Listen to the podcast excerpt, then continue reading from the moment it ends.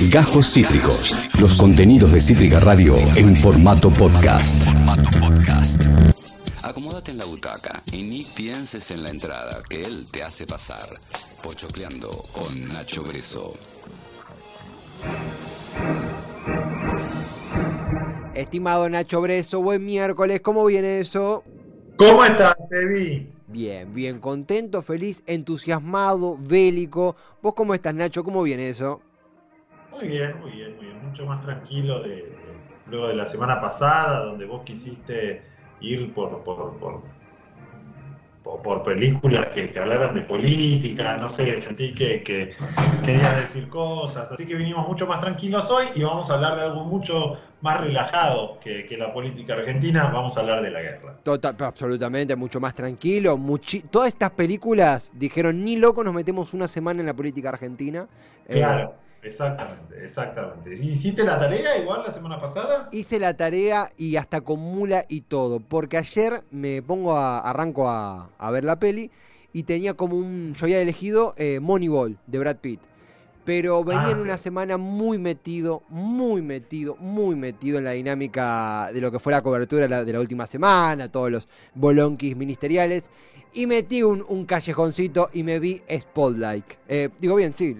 se pronuncia así, Spotlight. Sí, Spotlight. Sí, Spotlight. Que es, que es sí, me la tengo acá como una pequeña reseña como para, para quien no la ha visto. En 2015 actúa Mark Ruffalo, Michael Keaton, eh, Rachel McAdams. Es de un diario, un pequeño diario de Boston, Massachusetts, que lo agarra un tipo nuevo y se ponen a investigar casos de pedofilia en la iglesia. Eh, la verdad que es, eh, a ver, es un peliculón. Sacando lo obvio que es una gran película, yo necesitaba reinyectarme el bichito de la mística del periodismo, del batacazo. Está en Litucci, que la rompe toda, y esta película me lo reactivó. Es muy lindo como repasan las entrañas del periodismo, y tiene eso también que vos dijiste de actores actuando serio. No sé si vos lo habías explicado así. Sí, sí, sí, con, cierta como que se dan cuenta que están en una película seria, que toca una temática seria eh, pero la verdad que es verdad que esto que traes de que reivindica este periodismo independiente, que va en contra de las grandes corporaciones, eh, y está, está muy bien, eh, está, muy bien. Todo el retrato que hacen de Boston es, hermoso. La verdad que es una muy, muy linda película. Y, es muy lindo cómo cada uno compone un periodista diferente. Tipo, Mark Ruffalo no, no, es un pibe, ¿no? Pero por ahí es el pibe más entusiasma, medio tosco, pero, pero con una curiosidad buena. Rachel McAdams es la periodista más elegante, por ahí más.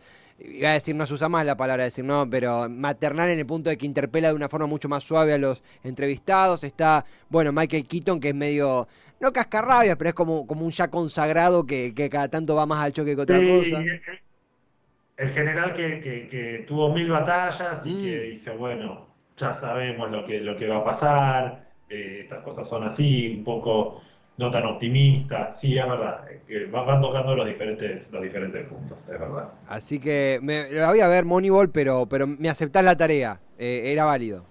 Total, totalmente, y a mí me gustó más esta que Moneyball. Mira. Yo traje las dos pero me parece que está más película que, que, Sí, sí, sí. Y, reivindico, ya antes de pasar al, listado, fuertemente a un Stanley Tucci con rulos y, enojado, como pocas veces lo había visto. Estamos cansados de verlo a Stanley Tucci pelado. Sí, sí, sí. sí. Amigo, te quedan bien los rulos, hacete cargo. No, me sorprendió. No lo reconocí al toque. Dije, este es Stanley Tucci con rulos, muy piola. Nacho Breso, eh, seguimos en temas candentes, en temas sumamente ardientes. En este caso, ya de entrada de lleno a lo bélico, ¿verdad? ¿Cómo fue este, este ranking, este listado? Bueno, esta semana dije, vamos a ponernos bélicos. ¿Por qué? Porque eh, en nuestro recorrido, en, todas las tormentas juntas, hemos hablado muchas veces de subgéneros específicos a eh, a los que les va muy bien porque tienen como un público que los sigue fielmente. Entonces, para esta semana dije, vamos a hablar de películas de guerra. Y donde uno se imagina grandes dramas en las películas de guerra, trajimos grandes dramas, pero también tenemos alguna sorpresa para, para incluir eh, en, estas películas de, guerra. Y vamos a hablar al final de una que, que, no te mandé, que es una sorpresa, así que la, la dejo, la dejo para el final.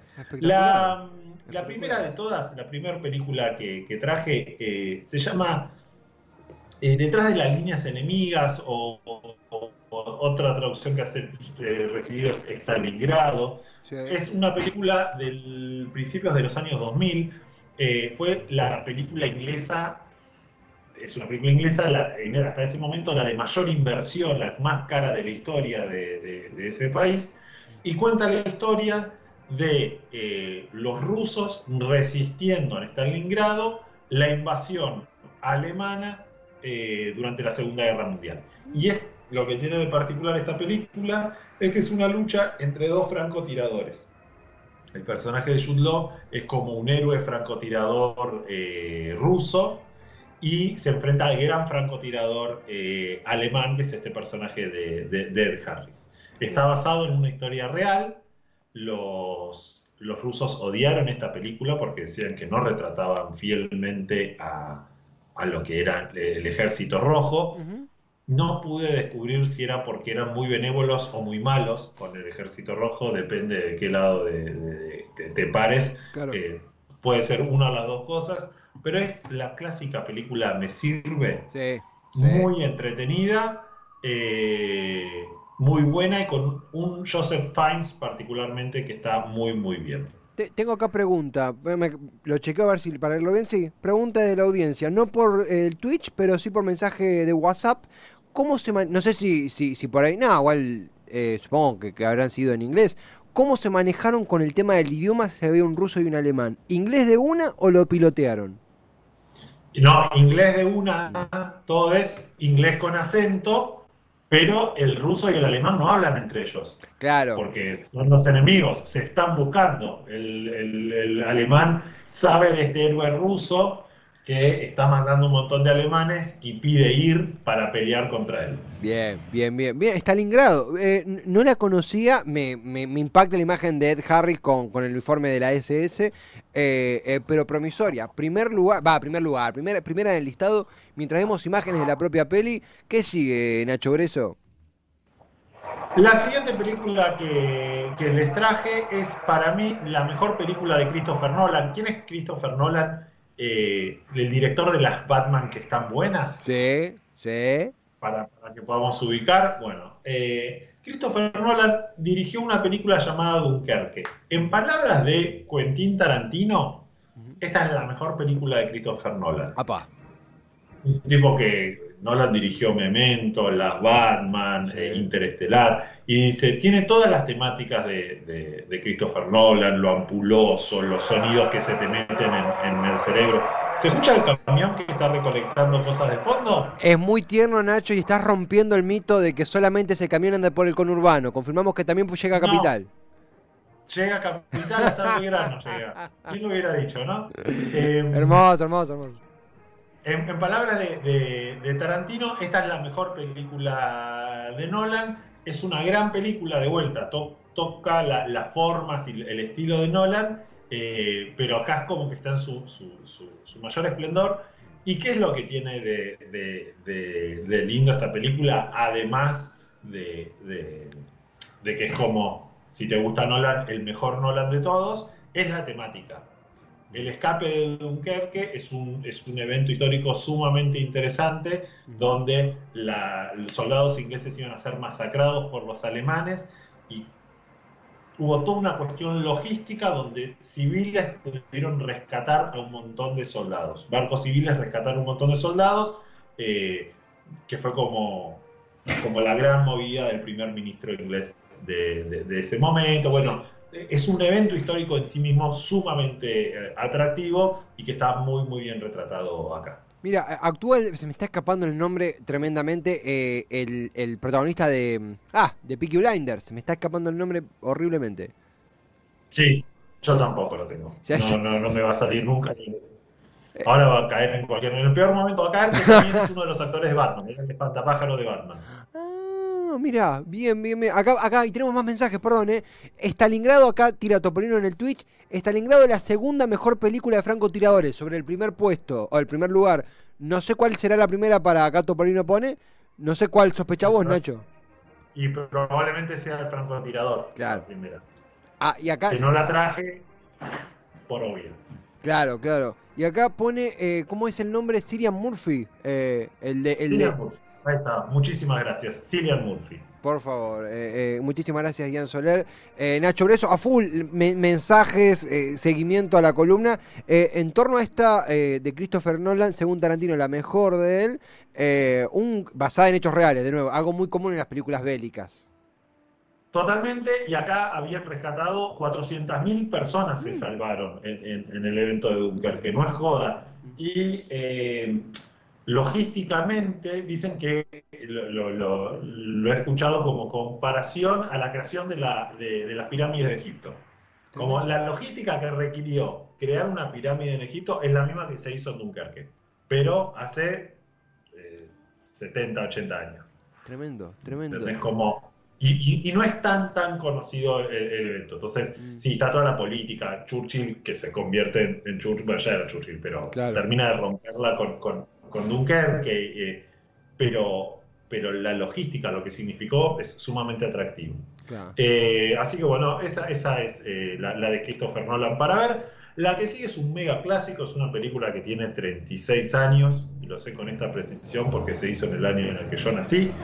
Eh, que es la mejor película de Akira Kurosawa, o lo que muchos consideran la mejor película de Akira Kuros- Kurosawa, que es Ran.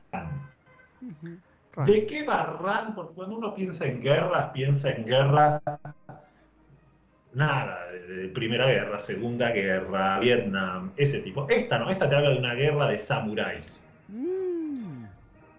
Es Wow. un, un- un rey viejo y sus hijos que van peleando por el poder y todos son samuráis y se cortan mucho la cabeza y se lastiman mucho entre sí. ¿Qué tiene de grosso esta película? Primero, que eh, es una buena de samuráis, lo cual puede estar bueno para ver. Es como la obra, una de las obras maestras de, de- de Kurosawa y es, una, es la interpretación que hace Akira Kurosawa de Rey Lear de Shakespeare. Ah, no, no tenía idea de, de- de ese vínculo. Eh, eh, ¿cómo, cómo- Exactamente. Y, y la misma se desenvuelve, digo, diferentes batallas, tipo hay una cuestión filosófica. ¿Cómo, cómo condensa todo ese material la película? La, la historia es básicamente la misma. Un rey muy, podero- muy poderoso que está grande, eh, tiene que entregar el poder y los hijos que van peleando por bien, por quién toma, quién, quién to- toma el trono. Claro. ¿no? Es la decadencia de, de este- Entonces, la lógica es la misma. Es la misma lógica que tiene el Padrino 3 Mm. por caso, digamos, que también es la versión de, de Coppola de, de, de. Eh, en esta es más directa la historia, casi, no te digo que son los mismos personajes, pero casi. Eh, estéticamente es una cosa hermosa, hermosa, eh, y nada, la, la verdad que está buenísima la película. Una película difícil para ver, tal vez, si uno no, no, no, no está muy familiarizado con el cine de Kurosawa, como lo soy yo, eh, pero la verdad que son los primeros 20 minutos que tal vez te cuestan un poco y después entras por un tubo y, y te morís con esta película. Es la joyita, ¿verdad? Siempre, siempre todo listado tiene como su joyita o su, o su tapado, porque de nuevo, está muy piola lo que mencionabas, la guerra no es solamente Segunda Guerra, Primera Guerra, Vietnam o, o más recientemente Medio Oriente, sino que tiene estas cosas de, nada, del otro lado del mundo, fuera del, del hemisferio norte, oh, mejor dicho, el hemisferio norte no, fuera de América del Norte. Exactamente, exactamente. Pero ponele que vos decís, Nacho, está muy bien, pero no estoy para Kurosawa. Le todo bien con Ram, pero me estás explicando la vida. Vos no querés ver una de la Segunda Guerra, te traigo una de la Segunda Guerra.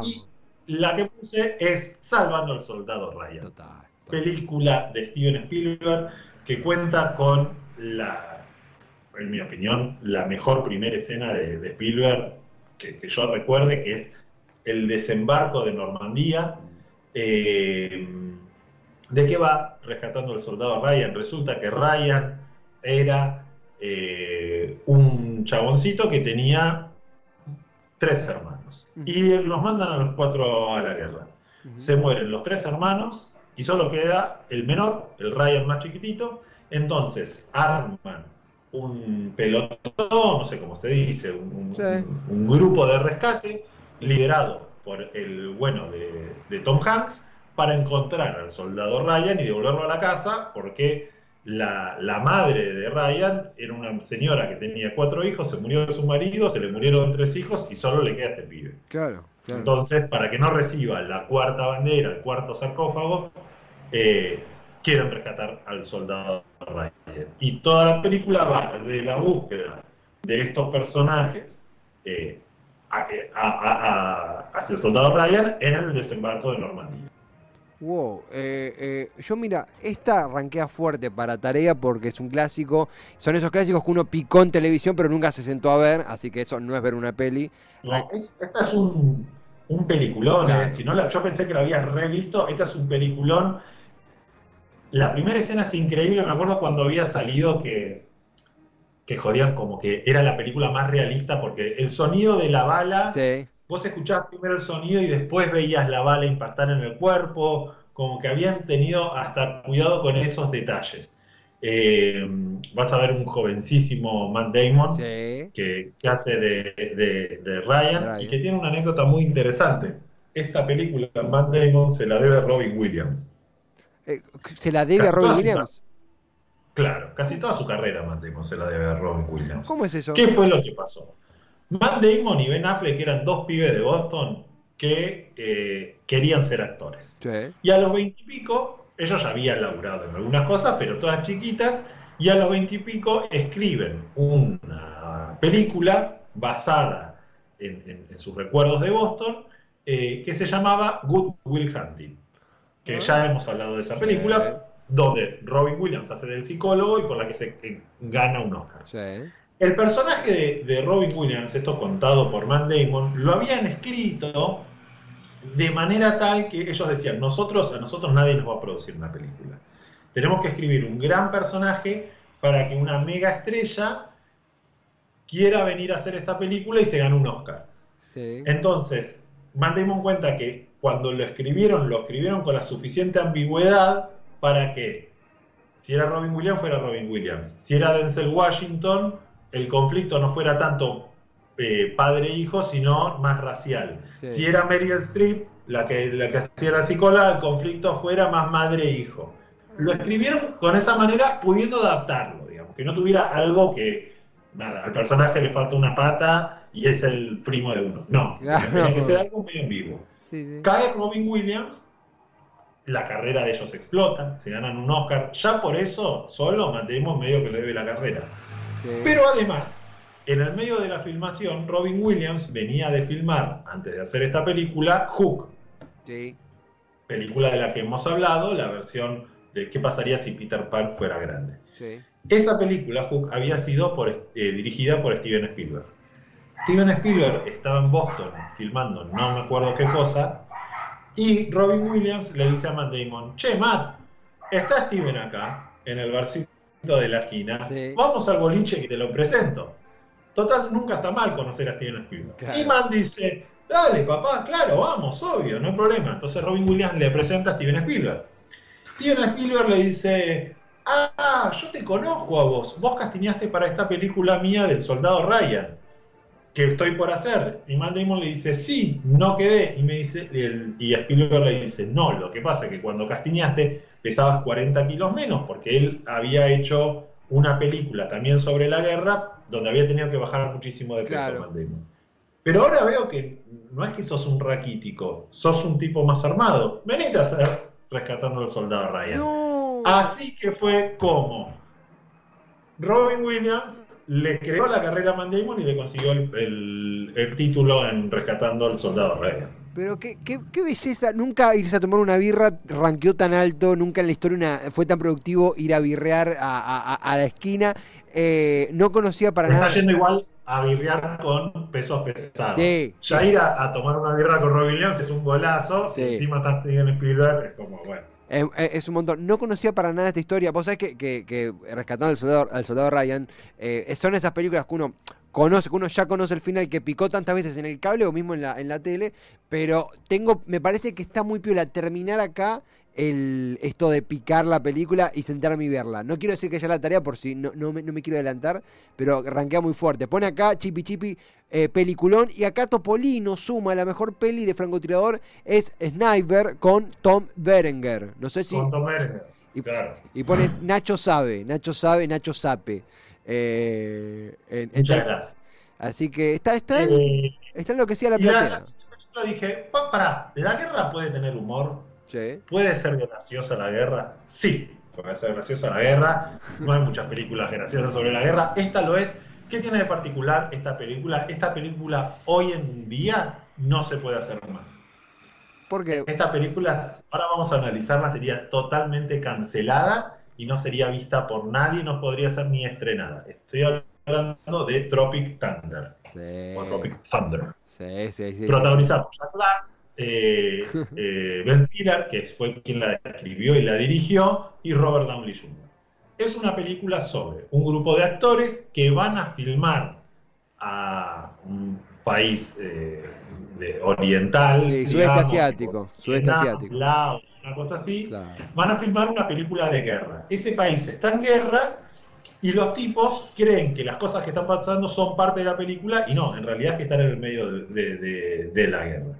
La película es hiper, hiper graciosa, se burla del mundo del cine, se burla de los actores eh, y tiene muchas cosas por las cuales digo que hoy no podría hacerse la película. Voy a nombrarlas tal como las describen en la película. Yo no hablo así, lo digo en un medio de comunicación, voy a repetir los términos que utiliza la película. Por favor. En primer lugar, por la apropiación cultural. Robert Downey Jr. hace de un australiano de ojos claros que hace de un negro. Claro.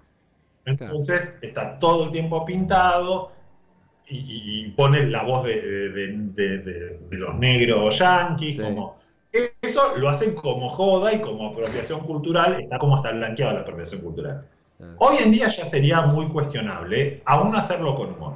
Lo más cuestionable de todo igual es lo que hace Ben Stiller. ¿Qué hace Ben Stiller? Ben Stiller es un actor de acción Sí. que viene a hacer una película dramática porque quiere ganar un, un Oscar y la película dramática que, que hace es una película donde hace de un- una persona con retraso mental. Sí. Robert Downey Jr., que es un actor muy prestigioso, le dice que en realidad él nunca iba a ganar por ese, por ese rol, porque él fue, y acá es donde estoy citando textual a la película, en la película eligió actuar un full retarded, o sea, un muy retardado. Y, eh, y según el personaje, nunca vas a ganar siendo muy retardado, tenés que ser medianamente retardado. Que- oh. Y empieza a dar ejemplos. Forrest Gump era medianamente retardado, pero corría un montón y le fue bien.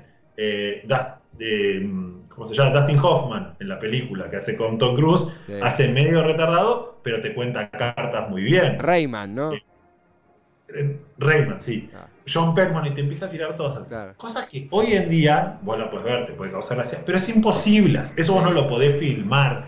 Te cancelan antes de estrenarlo. Una película muy cuestionable bajo, bajo la, la óptica de hoy, muy divertida. A mí me causa mucha gracia esa película. Puedo verlo con la ironía que me están planteando. Veo la inteligencia que tiene esa película. No, por supuesto. Era un clásico de. No recuerdo el año en que salió. Era un clásico de la etapa DVD. Recuerdo que era una peli de- hasta con el- eh, en el póster, en el, en, el video- en el videoclub. Eh, no, la había olvidado, por la vi hace dos millones de años, era muy chiquito. Me había olvidado, sí. Hoy se ganaría unos cuantos tomatazos de, de sudestada. Se ganaría unas cuantas cancelaciones. Total, oye, ¿cómo vas a estrenar esto? Es imposible, ¿verdad? ¿Qué sé yo? A mí, la verdad, la vi hace, no hace tanto, hace unos meses de vuelta, no sé por qué, y yo, yo lloraba de la risa, ¿no? Me había olvidado esto, el full retard, digo, ¿cómo pueden haber hecho esto? Sí. Nada, me parece, la verdad, muy, muy increíble, y cómo se burlan de, de los actores es, es fenomenal. Eso es lo que más, más, más risa me causó. Me gusta, me gusta. Se agregan los actores y nos hacen partícipes a nosotros. No hay chiste interno. Nos hacen. No, no, no. De hecho, joden. Es una película que al principio de la película tienen. eh, vos, vos- vos tenés como trailers de películas que se van a estrenar. Sí. que Son falsas. también. Sí, sí. Entonces hay uno entre eh, Robert Downey Jr. y, y el pibe que hacía de Spider-Man, que son como do- dos curas que se enamoran en un convento en el medioevo. Joden con mil cosas. Es muy divertida, muy divertida, veanla. Me encanta. Nacho Breso, has elegido concluir mientras acá se, acá pone Doy la vida defendiendo Tropic Thunder. En esa película conocí al verdadero Tom Cruise. Pero- Tom Cruise en esta película tiene un personaje que no se puede creer porque es el productor, el, el productor de la película. Sí. Es como. Y es muy parecido a lo que elige actuar, al chabón este que metieron preso, al del Me Too. a- Eh, Kevin Spacey, no. Eh, a Harvey Weinstein. Harvey Weinstein. Si vos ves físicamente, está muy parecido. Barba, medio pelado, todo grandote, manos gigantes. Y es buenísimo lo que hace Tom Cruise. Tom Cruise es un muy, muy buen actor. Pasa que está muy loco, Sí. pero es un, es un muy buen actor. Me- Es un gran actor. Eh, así que nada, vean Tropic Thunder porque está buenísimo. Las actuaciones de esa película son increíbles. Me encanta. Ha- ¿Has dejado para la conclusión ya, ya un clásico? Lo que ha puesto Un el- clásico, el yo ya la traje varias veces esta Sí. película. Pero esta es mi película favorita. Y yo ya no puedo insistir más para que, que la vean. No sé si es la favorita, pero está en el top 3 seguro. Apocalypse Now, la definición de la locura. Película dirigida por. eh, Ay, iba a decir Marlon por Francis Ford Coppola. Eh, esta película habla sobre la locura y es una locura como se filmó la película. Eh, tardó 15 meses más de lo que tenían planeado filmarse, hubo un huracán en el medio. eh, Martin Sheen trató de suicidarse en la mitad de la película, le agarró a Coppola un infarto eh, con- por, por- por lo loco que los estaba volviendo filmando esto. Marlon Brando cae a la película, lo habían contratado porque tenía que hacer de, un general eh, fortachón y el tipo cae pesando 250 kilos. Entonces Marlon Brando no sabe, eh, Marlon Brando de Coppola no sabe qué hacer porque dice, ¿cómo, ¿cómo hago con este tipo? Pesa 250 kilos y tiene que ser un mega general. Entonces al tipo ahí se le ocurre filmarlo ahí a trasluz y vos ves unos claroscuros, estás como todo el tiempo en, en- en sombras, eh, Brando, y es descomunal lo que hace. Eh, aparece Harrison Ford durante dos segundos. ¿Qué, qué más puedo decir de esta película? Mírala. Che, yo a mí me sucede. ah, tengo una disputa interna que voy a hacer pública. Yo Apocalipsis Now la vi de nuevo hará. No, no, sé- no hace tanto tiempo. Hará seis. Estaba en un segundo. ¿Vos sabés quién es ese chiquito que está en negro que está bailando? Uy, no, se, me, se me repasó. El chiquitito que está ahí en el mar. Eh, Que acabamos de ver un, un chico joven de unos 20 bailando en cuero negro. Sí. Es Lawrence Fishburne. ¿Cómo, perdón, justo se cortó? ¿Quién es? Lawrence Fishburne, el de La Matrix. Ah, el. eh, ah, eh, eh, se me escapa el nombre del personaje de Matrix. Morfeo no. Sí, Morfeo. Morfeo, claro. no, no. Es, nada. Eh, Lo vi recién y me acordé. Perdón, decías que la viste hace unos meses. No, la vi hace unos años, está en el secundario todavía, por no recuerdo ni, estaba en Netflix o la habían liberado, algo se había inventado con Apocalipsis la subieron un tiempo. La subieron un tiempo, no estoy loco. Pero no, necesito verla a esta edad, digo, te- ya tengo un par de años más y un par de, de- de apocalipsis encima. Eh, me- si me permitís dejar abierto entre eh, Rescatando al Soldado Ryan y Apocalipsis Now, yo agradecido. Y obviamente, si, si vengo con las dos joyas, pero vengo con una de esas dos el próximo miércoles. Total. ¿Ves ahí que te digo, ahí vemos, eh, también vemos escenas, todos los claroscuros que juegan con, con Marlon Brando, Sí. esas sombras, generan algo que es mega fenomenal, algo totalmente artístico, y eso es lo que tiene fantástico los, los grandes artistas. Totalmente. Eso surgió porque el tipo pesaba 150 kilos, no se iba a filmar así. Sí, sí, sí. Y el tipo dice, ok, tengo esta limitación, ¿qué hago? Y armó algo que, que es increíble. Así que bueno, nada. Y Nacho, algo que está, vos sabés que, que mi, mi viejo es fanático mal de las películas de, de guerra y algo que a veces compartimos con, con amigos, charlando, a veces sale el tema y es que nosotros no tenemos a nuestra edad, sí, por ahí 1917, pero una película icónica de la guerra, sobre todo porque después del 9-11 cambió mucho el cine, cambió mucho cómo se tratan algunos temas.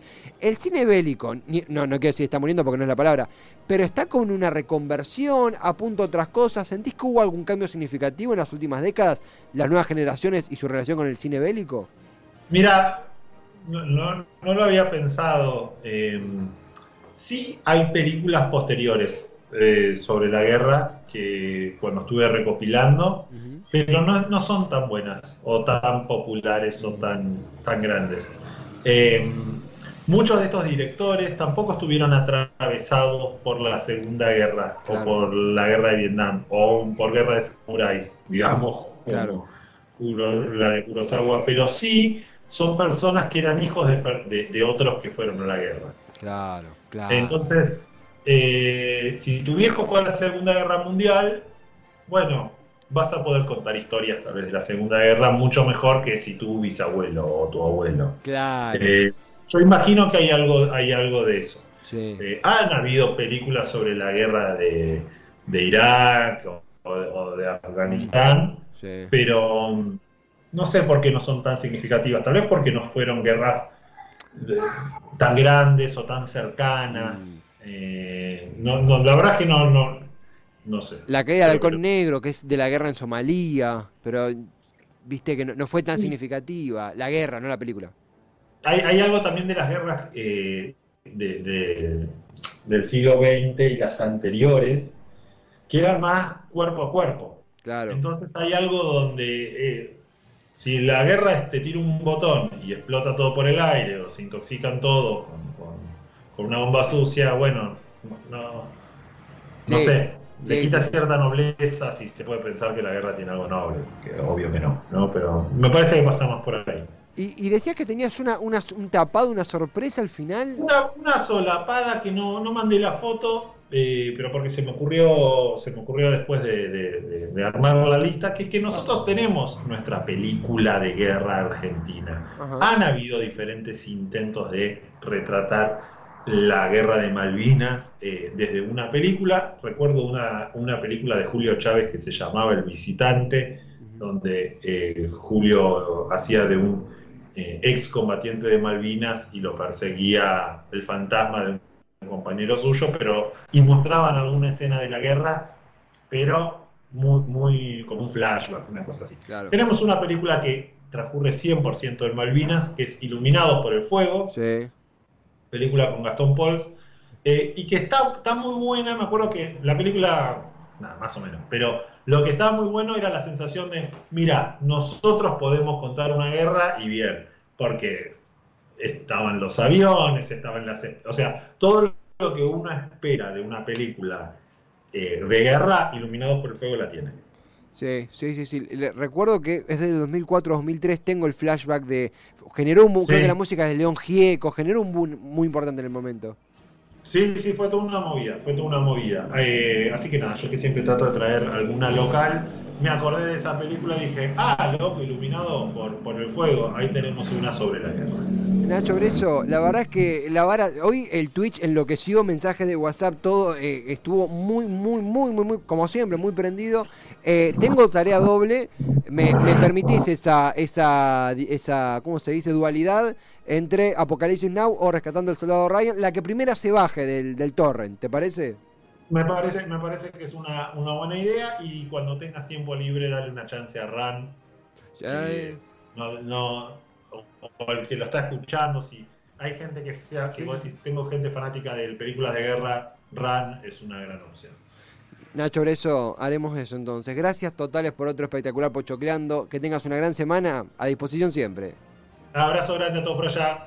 Hasta pronto, Nacho eso Lo mismo para usted, nuestro pocho creador, nuestro butaqueador. Es un placer, un placer tener este parteaguas de cada miércoles con el pocho cleando con Nacho Breso. Acabas de escuchar Cajos Cítricos. Encontrá los contenidos de Cítrica Radio en formato podcast en Spotify, YouTube o en nuestra página web.